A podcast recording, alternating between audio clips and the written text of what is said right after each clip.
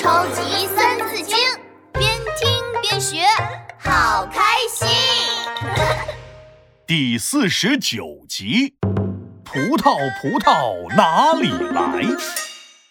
哦，嗯，好，嗯，好吃好吃。哎，闹闹，你在吃什么呢？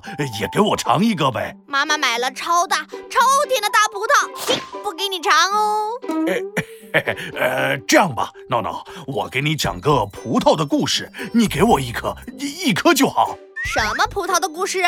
你知道吗？在汉朝以前呢，呃，其实中国是没有葡萄的。后来多亏了一个人，中国才有了好吃的葡萄哦。是谁？是谁？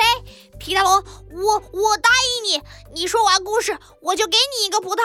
把葡萄带回来的这个人呢，叫做张骞，他是汉朝的人。汉朝是一个伟大的朝代。汉朝的时候，我们中国可强大了，尤其是汉武帝的时候，打败敌人，领土扩大。最重要的是。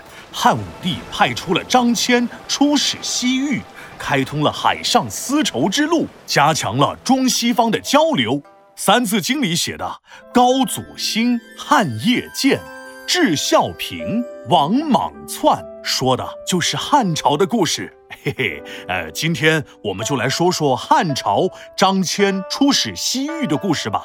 故事开始了，哒隆哒隆哒隆咚咚咚咚。茫茫的沙漠看不见边，沙漠里有一支小队正在努力前行。风一吹，沙子飞得满天都是。头儿，我们都走了好几天了，什么时候才能走出沙漠呀？就是呀，而且水也快喝完了，再这样下去，俺就要渴死了。哎呀，头儿。咱们还是回家吧。队里的人一边挡着风沙，一边叫苦。太阳热辣辣的照在身上，沙漠里又没有树荫，大家都被烤得快脱了层皮。可领头的男子却摇摇头，眼神坚定地盯着前方。他就是张骞。不行，不能回去。你们都知道，这里是匈奴的地盘。匈奴和我们大汉可是死对头，动不动就和我们打仗。要是我们穿过这片大沙漠，去沙漠后面的国家，和他们结盟，一起对付匈奴，我们就能战胜匈奴了。就算搭上这条命，我也要穿过沙漠。张骞的话刚说完，沙漠里突然传来了马蹄声，是一群人高马大的士兵。糟糕，是匈奴的人！张骞的脸色一下子就变了，他赶紧大喊起来。可是队里的人都被太阳晒晕头了，又累又渴，谁也跑不动啊！士兵们一拥而上，把他们全部抓住，送到了匈奴的王宫里。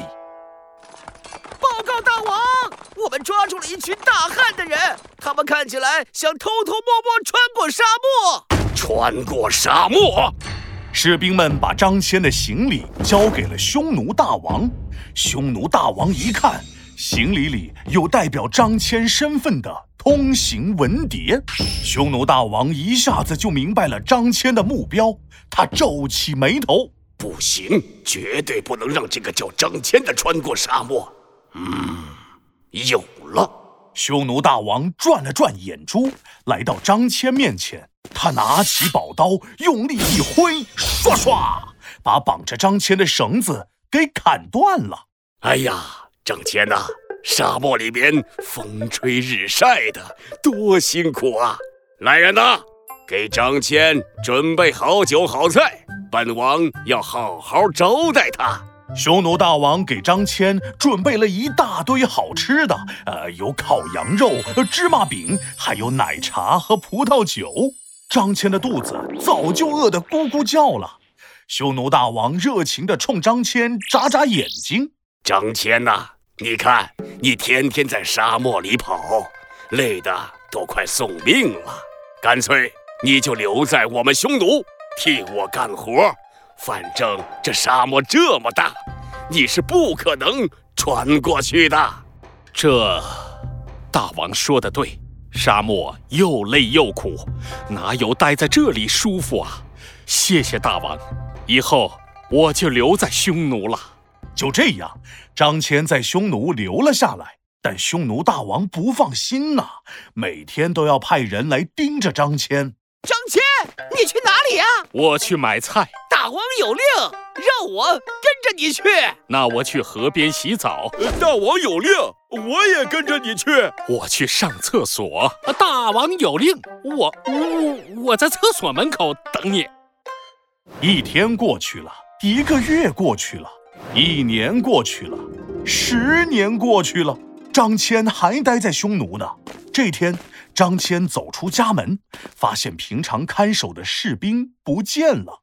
呃，出什么事了？